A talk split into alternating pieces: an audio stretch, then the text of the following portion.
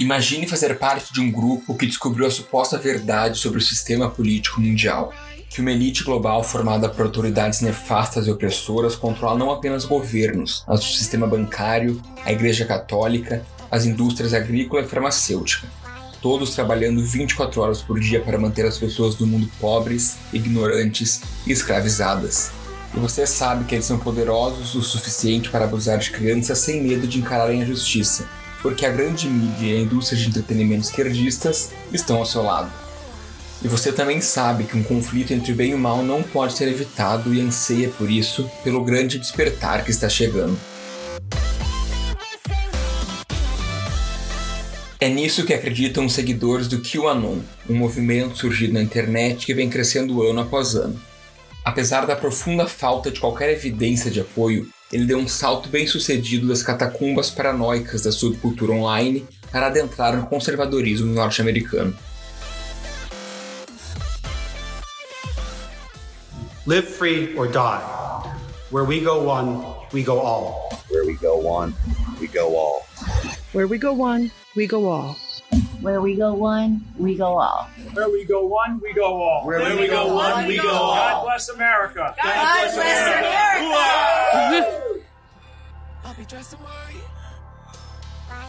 E há quem chame isso de uma ideologia, de uma seita ou até mesmo de uma nova religião.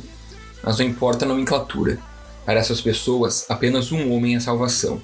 Ele é Donald Trump. Quando foi questionado sobre o tema durante uma coletiva na Casa Branca em 19 de agosto deste ano, o presidente dos Estados Unidos disse que não sabe muito sobre o movimento, além do fato de que eles o amam. Well, I don't know much about the movement other than I understand they like me very much, uh, which I appreciate, but I don't know much about the movement. Uh, I have heard that it is gaining in popularity and I've heard these are people that love our country and they just don't like seeing it. So I don't know really anything about it other than they do supposedly like me. Em 2019, o FBI rotulou o QAnon como uma ameaça terrorista doméstica, observando que as teorias da conspiração têm o potencial de encorajar grupos extremistas individuais a cometer atos criminosos ou violentos. Mas há cada vez mais seguidores que agitam bandeiras ou vestem camisas com grande Q nos comícios de Donald Trump. Eles buscam mensagens cifradas na boca de seu líder. Por exemplo, quando em um discurso na Flórida ele disse quatro vezes o número 17, o grupo pensou que ele se referia ao Q, que é a 17 letra do alfabeto. E esse movimento cresce também fora dos Estados Unidos. Aqui mesmo no Brasil, ele já planta suas primeiras sementes. Durante uma manifestação de 21 de julho a favor do presidente Jair Bolsonaro, lá em Brasília, houve a presença de pessoas com camisas ostentando o que do grupo. Além disso, há uma tendência crescente de referências às supostas ameaças representadas pelos pedófilos nos posts em redes sociais de apoiadores do presidente. É essa ala que, por exemplo, ajudou a campanha de difamação contra o youtuber Felipe Neto. Aqui no Direto ao Ponto, nós vamos falar mais sobre o QAnon e tentar entendê-lo. Eu sou Eric Halp, bem-vindos.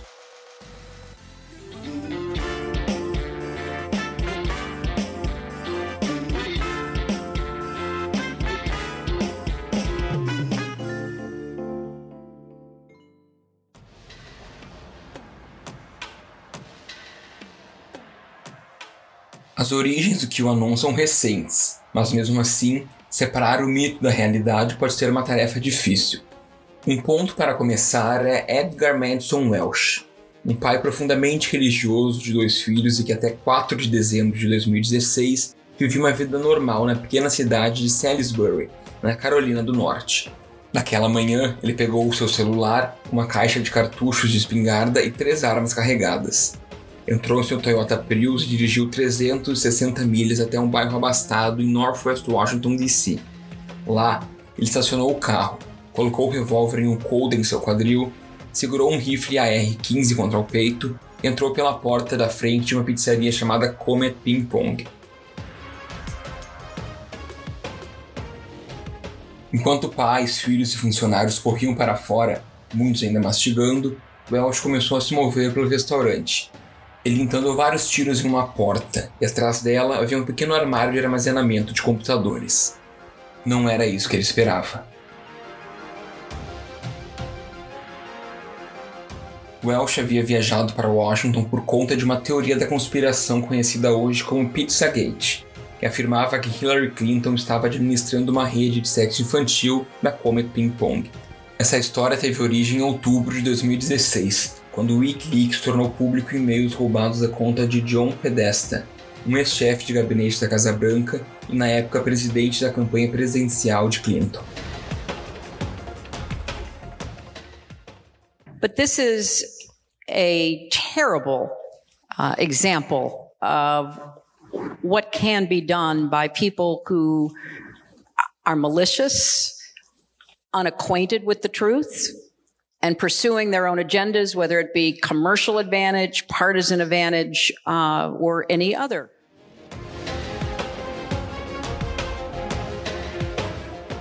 A pizzaria foi mencionada repetidamente em trocas que Foresta teve com o proprietário do restaurante, James Alefantes. Os e-mails eram principalmente sobre eventos de arrecadação de fundos, mas figuras pró-Donald Trump começaram a espalhar que a comunicação entre eles era prova de abuso infantil ritualístico.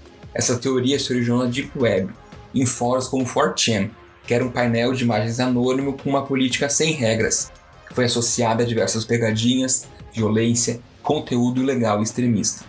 Depois se espalhou para sites mais acessíveis, como o Twitter e o YouTube. A Comet Ping Pong foi apontada como a sede destes crimes.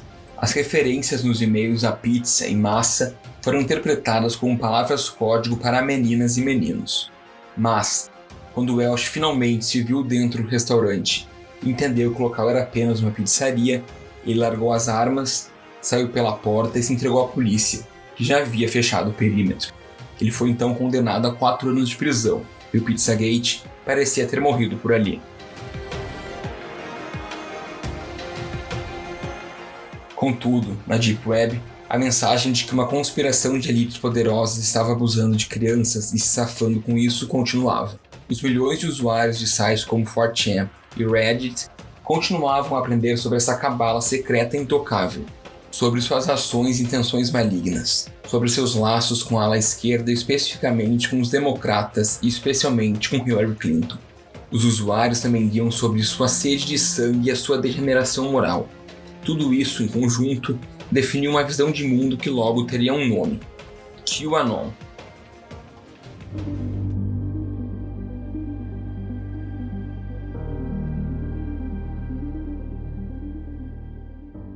No dia 28 de outubro de 2017, um usuário autodenominado Q, que afirmava ter autorização de segurança de alto nível, postou uma série de mensagens criptografadas na seção politicamente incorreta do site 4chan. Essa letra é uma referência a Q Access Authorization, em português, autorização de acesso Q. Esse é um termo utilizado para descrever um nível de autorização ultra secreto dentro do Departamento de Energia dos Estados Unidos.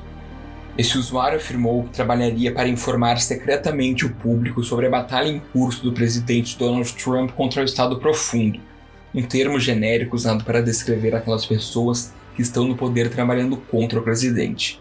Em sua essência, a teoria afirma que quase todos os presidentes da história americana recente, até a eleição de Donald Trump, foram uma marionete montada por uma elite global de corretores de poder que estariam empenhados em enriquecer e manter um culto sexual satânico de assassinato de crianças.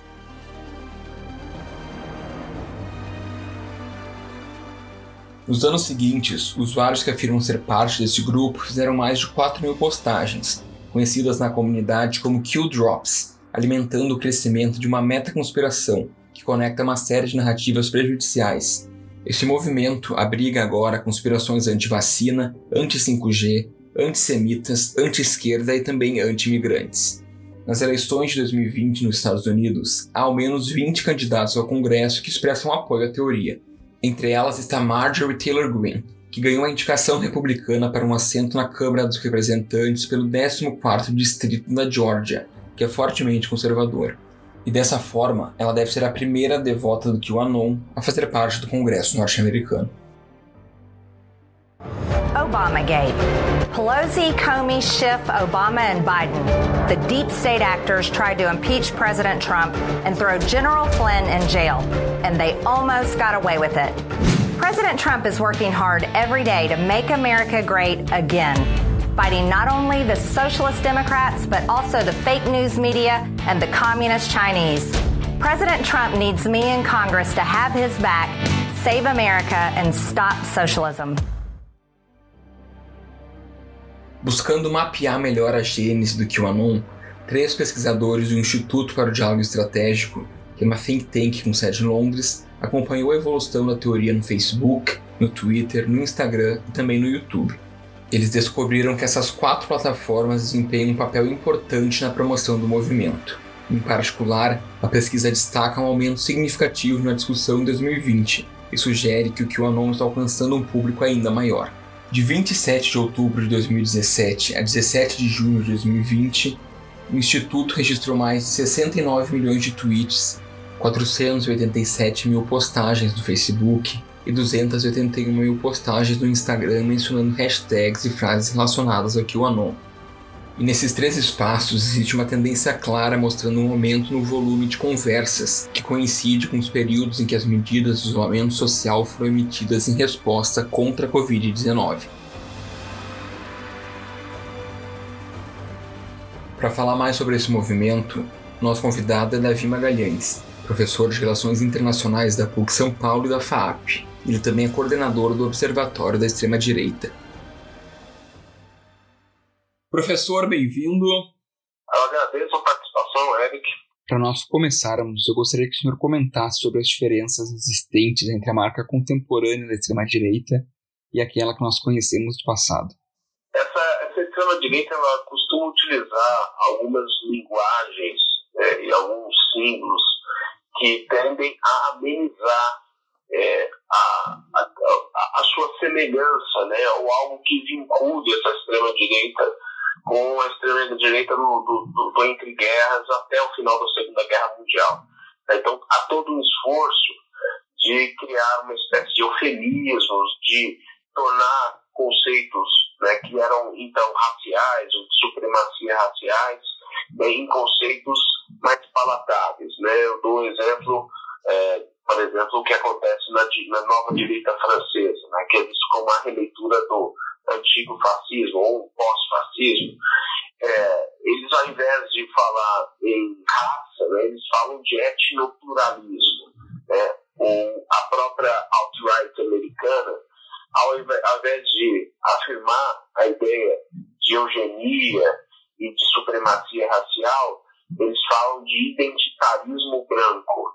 Tá? Então, é, na verdade, é uma tentativa de normalizar os velhos discursos extremistas da década de 30, 40, né, que ganharam força nos regimes fascistas e nazistas. Há um, todo um, um, um esforço né, de criar um vocabulário que atenue é, a gravidade é, dos discursos de racismo biológico, é, de autoritarismo é, é, é, religioso, né, regimes totalitários. Então, eles tentam se desvincular daquilo que foi o Terceiro Reich, a experiência fascista da Itália, cobrindo é, o discurso dele né, com, uma, com verniz ou com uma couraça de eufemismos, né, no sentido de amenizar sempre ou transformar velhos conceitos raciais em, é, digamos, um discurso que seja mais palatável hoje em dia.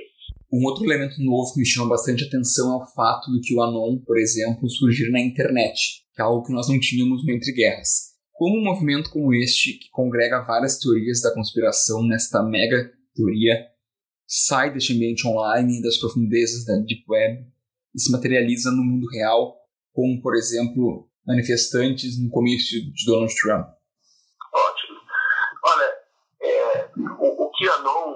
Ele, na verdade, ele vai agregar uma dose mais delirante é, e mais é, amalucada a teorias que já circulavam há algum tempo. Teorias vinculadas à pedofilia e teorias vinculadas a uma pretensa, é, um pretenso projeto de construção de um governo mundial.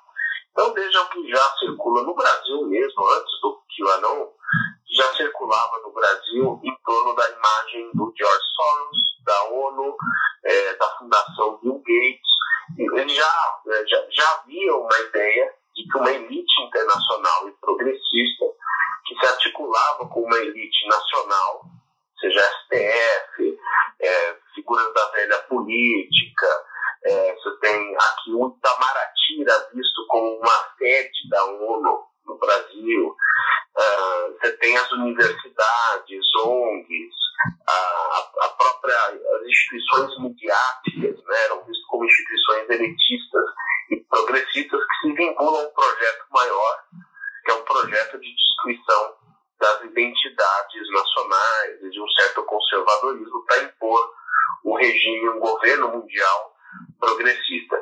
Então, assim, já, já havia né, nesses circuitos da extrema-direita é, essas ideias né, de uma conspiração de grandes fortunas, organizações internacionais, fundações, ONGs, com um projeto único de construir um governo mundial.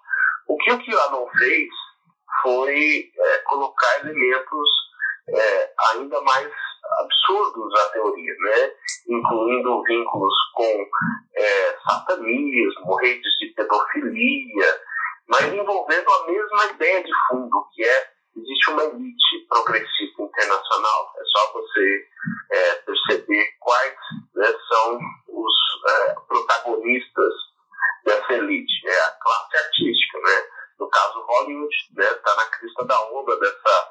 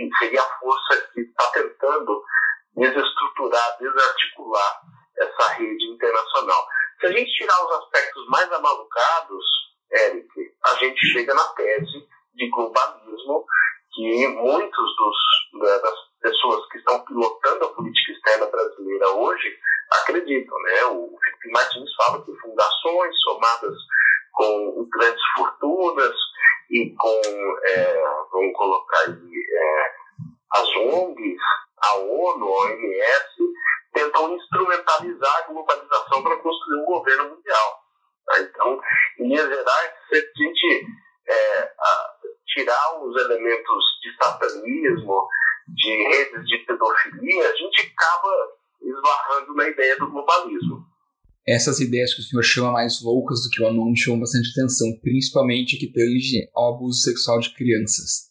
Isso me parece bastante interligado à questão de moralismo e de moralidade.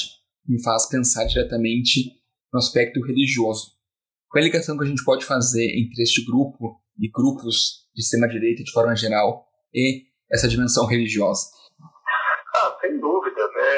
É como essas teorias foram gestadas dentro de círculos né, fundamentalistas cristãos americanos, e é curioso né, como esses círculos eles já dialogam, dialogam com os, os circuitos aqui brasileiros também, neopentecostais.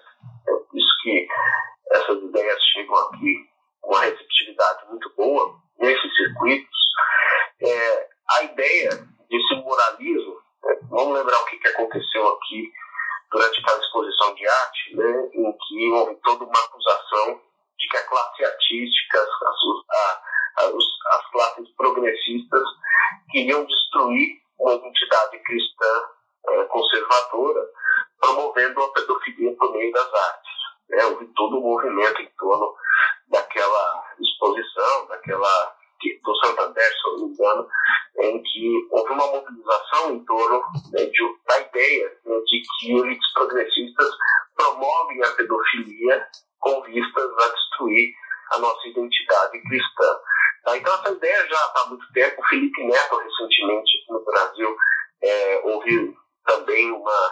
É, eles falsificaram, eles criaram né, um tweet do Felipe Neto dizendo que é, ele gostava de é, se relacionar com crianças também. Então, isso está na origem, sem dúvida nenhuma, de um certo moralismo fundamentalista cristão. Né? Essa ideia de que as elites progressistas, né, a esquerda em geral, os libertários, os libertinos, é, eles conspiram para atacar as identidades conservadoras, o núcleo familiar, né, e o satanismo entra justamente nisso, né? Essas, esses rituais iniciáticos. O satanismo sempre é, é um objeto é, presente em teorias conspiratórias, mas ele se vincula aí o elemento da pedofilia é, como um traço da origem, o DNA desse movimento, um DNA é, profundamente de um cristão, de um cristianismo fundamentalista. Né? Então, associa a esquerda, a esquerda em geral, ela é secular, né, progressista, então o fato de ser secular e progressista já quer dizer que flerta com o satanismo. E é do satanismo para a pedofilia é um pulo. Então, é, é, histórico, nos Estados Unidos principalmente, é, né, nos, uh, nos grupos evangélicos e protestantes, a acusação de é, figuras de Hollywood né, como fazendo parte de seitas diabólicas, satanistas e pedófilos. Né? É, a ideia do Tianon de levar crianças né, para serem estupradas e violentadas e mortas em ilhas, né, escondidas pelo mundo, é, tirando esse aspecto ainda mais dominante, a questão da pedofilia. A direita é, ultraconservadora americana já via, já vinha é, é, fazendo acusações em, disso em relação à, à classe artística americana. Tá? Então, é, novamente, o que eu não ele agrega diversos aspectos, é um agregador de teorias é, conspiratórias. Né?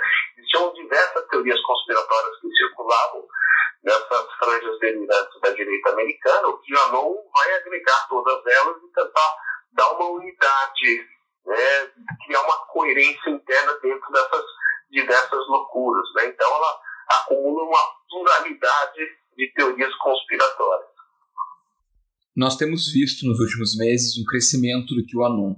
Acho que muito disso é relacionado ao fato de nós estarmos mais conectados durante o isolamento social. Eu queria que o senhor comentasse um pouco então esse sistema no que tange o movimento que também é anti-ciência, como nós sabemos. Olha, em geral, né, as, as pessoas têm mais na internet. O fato da, da pandemia impor um isolamento social, evitar que as pessoas saiam da rua, evitar que a epiderme das pessoas sejam tocadas pela realidade, e as pessoas ficam o tempo inteiro nas suas bolhas sociais, né, nas suas bolhas virtuais, né, nas redes. Isso facilita é, essa imersão num ambiente fora, alternativo à realidade. Então, é, não tenha dúvida que a pessoa que está ali no celular o dia inteiro, né, tomando contato com a sua bolha no Twitter, no Facebook, na, no WhatsApp, vai ficar cada vez mais né, suscetível a seguir na vereda dessa realidade é, virtual. Então, se, essa, se essas teorias já circulavam com é, facilidade no período em que as pessoas tinham vida, né, para além da própria casa, né, e que acessavam muito menos as redes sociais, a realidade da pandemia impõe uma imersão ainda maior das pessoas nas redes, né, o que tem facilitado, sem dúvida nenhuma, é, essa disseminação da, do QAnon, tá, e chegando é, aos poucos aqui no Brasil. Eu, eu li um relatório recentemente que é, o Chile e a Argentina têm mais seguidores ainda que o Brasil, mas como a direita brasileira, essa direita radical, ela se inspira muito na direita americana, eu acho que é uma questão de tempo para que é, essas ideias comecem a circular por aqui também. Eu pergunto ao senhor justamente sobre o futuro do QAnon, porque nós tivemos a Marjorie Taylor Greene, que é praticamente uma adepta do QAnon, ganhando a primária e muito provavelmente ocupando uma cadeira republicana no Congresso nas eleições de novembro. Além disso, uma outra candidata do Colorado, Lauren Boebert, se não me engano, disse diversas coisas positivas sobre o QAnon. Como o senhor analisa a resposta dos republicanos mainstream convencionais a essa radicalização do partido? Olha, eu imagino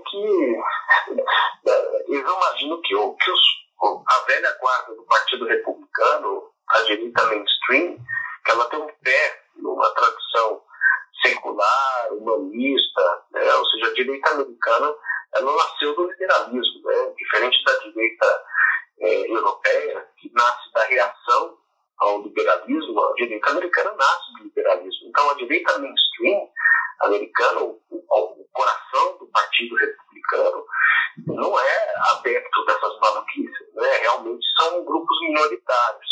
A minha percepção, em geral, é a de que, passadas as eleições, essa, essa teoria tende a cair. Ela está sendo, de certa maneira, instrumentalizada num período eleitoral, numa conjuntura em que é, o Joe Biden aparece, inclusive, na frente das intenções de voto do que do Trump. Então, me parece que ela, ela, há uma conjuntura favorável para essa teoria, essas teorias ganharem força. Né? É, isso é uma forma de é, criar uma espécie também de identidade né, entre os eleitores do Trump e a tentativa de recrutar novos eleitores a partir dessas teses. Agora, é, eu, eu acredito né, que essa teoria, essa tese, ela deve ter vida longa após as eleições. É, não se sustenta para além dessa, desse ambiente mais delirante. Eu acredito, né? O fato de pessoas offline, né? Porque tem muitas dessas teorias que até então subsistiam em subculturas da internet. Né? E a gente já vê né, em manifestações, em comícios do Trump, é, pessoas é, é, abertamente se identificando com, com o Kill, né? Com, com essa teoria. Uhum. Agora, eu acho que não, não, após as eleições, isso tende a diminuir. Mas, enfim, é uma hipótese. Uma hipótese diante da conjuntura que a gente tem hoje, que é uma conjuntura de muitas pessoas né, submersas no ambiente de internet e num contexto de polarização por conta das eleições. Então, o senhor acredita que a gente tem superestimado ou subestimado a ressonância dessas ideias? Vamos tirar o aspecto da QAnon, tá? que é uma tese mais doentia e delirante. Em geral, as teses conspiratórias têm é, se tornado é, pano de fundo ideológico de importantes governos né, da direita radical no mundo. Tá? Então, se a gente pega o governo húngaro, na frente do qual se, se encontra o Viktor Orbán, é, há uma, uma ideia muito fortemente vinculada de que elites financeiras e judaicas, isso lembra muito discurso do nazismo, elites financeiras judaicas é, estão conspirando contra ah, o governo urbano, contra a soberania da Hungria, para destruir a identidade católica dos húngaros. Tá? Então, isso está, em certa medida, num partido que está crescendo muito fortemente na Espanha, que é o Vox. É, o Vox vive é, de globalismo também, né? e falando da identidade histórica católica da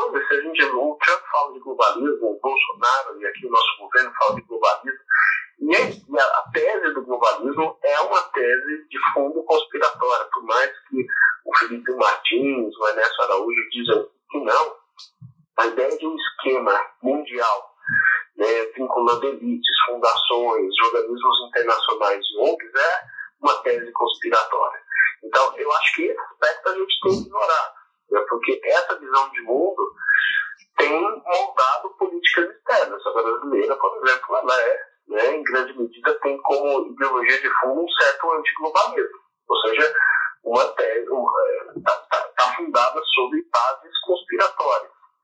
Então, se a gente quer entender as pessoas que estão tomando decisões no campo da nossa política exterior, a gente tem que entender a sua visão de mundo. Né? Eles realmente acreditam, eles creem né, em uma trama internacional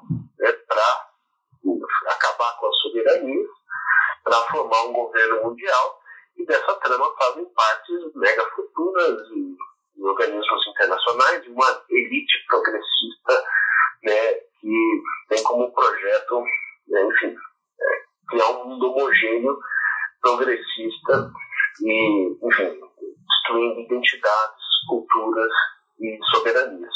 Então, assim, eu acho que a gente tem que olhar para isso,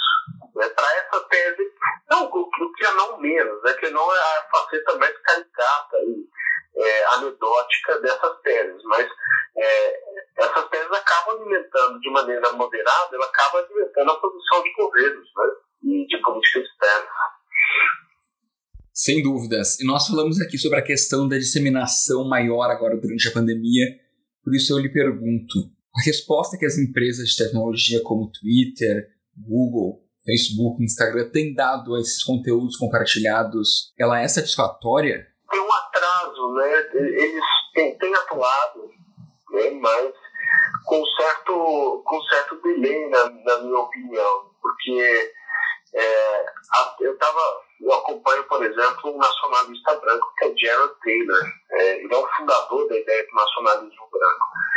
Então, por exemplo, o Gerald Taylor teve a conta dele banida no Twitter no ano passado.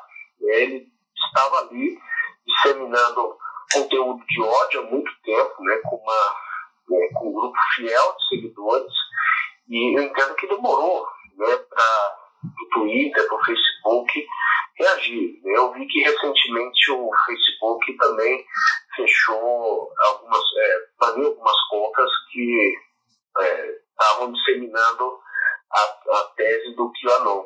Então, assim, é, eu acho que eles têm buscado reagir, mesmo porque eles são objetos dessas teses né, conspiratórias. Né? O Facebook e o Twitter faz, fazem parte dessa trama elitista, né, que quer calar né, determinados setores, que quer estabelecer censura para impor uma política progressista, para impor uma visão única de sociedade. Então, eles são também objetos dessa, é, dessa censura, dessa, dessas teses. Eu acho que ainda é, há é, um espaço maior para buscar uma, uma censura a essa, essas teses, porque a gente está em período eleitoral e a forma como a indústria de fake news afeta o processo eleitoral é muito grande né? e afeta é, consequentemente a democracia. Então, tem havido um movimento de tentar é, banir essas teses do ambiente virtual, mas eu acho que ainda de forma muito lenta. Você pega até a Amazon, né? A Amazon é, não é exatamente rede social, mas tem uma editora da direita que chama Actos, né, que publica basicamente todos os autores né, da extrema-direita, alguns deles, inclusive, fazendo apologia à eugenia, é, com teses conspiratórias de substituição da raça branca pela imigração, a ideia de um genocídio branco, que estão livros da editora Actos sendo vendidos na Amazon. Né? Então, é, ainda há um movimento, no meu entendimento, é, muito lento. É, o estrago, quando eles geralmente reagem, o estrago já está feito. Então, eu acho que é, necessário é, uma reação mais rápida em relação a essas teses, a esses grupelhos que, enfim, vivem disseminando essas ideias é, pela rede. E a resposta política e cívica dada a isso, ela é suficiente ou pelo menos pode ajudar a mitigar a situação? Porque eu entendo que, por um lado, o futuro desses movimentos de extrema-direita dependem da ação popular, de como nós vamos reagir a elas, mas por outro lado, eles vêm de uma crise de um sistema internacional e democrático que requer grandes mudanças. Tem algumas.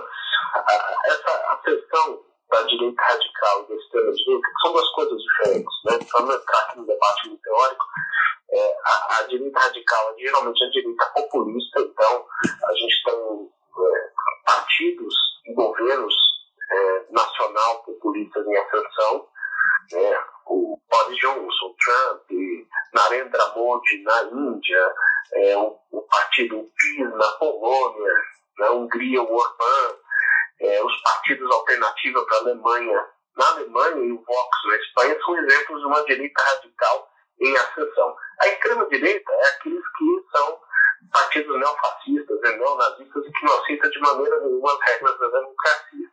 Então, os partidos, as organizações de extrema-direita mesmo, neonazistas, neofascistas, supremacistas, eles, são, eles estão ainda na margem do sistema político. A direita radical ocupou o coração e os, as organizações, os grupelhos da extrema-direita mesmo estão, na, estão à margem do sistema político. E o que explica a ascensão da direita radical e uma certa, um certo crescimento da extrema-direita. Tem raízes econômicas, políticas e de identidade que transcendem o voluntarismo dos governos. Então há uma crise, por exemplo, da democracia, né, da democracia liberal, é, há uma crise, é, cada vez mais se acredita menos né, na democracia liberal, então, é, alternativas autoritárias e até totalitárias acabam ganhando força com isso. É, quem escreveu um livro muito bom sobre a crise da democracia liberal e a ascensão né, da, da, direita radical com a crise da democracia liberal é o, é o Yashamon, que escreveu um livro chamado Povo contra a Democracia, foi publicado ano passado no Brasil. A crise democrática está acontecendo nesse exato momento. É uma deterioração das instituições liberais das instituições democráticas. E dessa degradação, a direita radical e a extrema-direita ganham força. Há uma questão econômica importante, que é uma exaustão do período de globalização, né, que produziu ganhadores e perdedores, em geral, os perdedores de uma certa classe média frustrada, que acaba buscando é, nesses grupos, né, seja da populistas ou seja da extrema-direita, uma forma de, de né, se salvaguardar, já que as elites convencionais, o Partido Democrata é, e o Partido Republicano não têm atendido, então vão buscar essas soluções, é, é, digamos, anti-establishment, anti-sistema. Então, há um debate em torno das consequências econômicas nesse período de 30 anos, né? No final da Guerra Fria até a crise de 2008, né? Foi um período de intensa transformação econômica que produziu consequências sociais importantes. E tem uma questão de identidade, né? com correntes migratórias na Europa, nos Estados Unidos principalmente, né? Isso tem promovido uma ideia de, de destruição da própria identidade. Então, eu conjugaria esses três elementos, eu acho que é, por mais que os governos, os movimentos tentem combater a ascensão da extrema-direita, há um, uma crise de identidade, uma crise econômica, uma crise da democracia liberal, ou seja, política, que tem tornado possível a ascensão desses movimentos. Então há uma questão estrutural aí para se discutir, né, que não adianta apenas os governos oferecerem uma resposta aqui ou acolá, se essas questões estruturais não são colocadas na mesa. Então, é, enquanto se discutir a fundo por que, que a democracia é, está se desconsolidando, é, por que, que é, um período de 30 anos de hiperglobalização trouxe consequências é, que têm levado pessoas a optar pela extrema-direita, e a questão da identidade.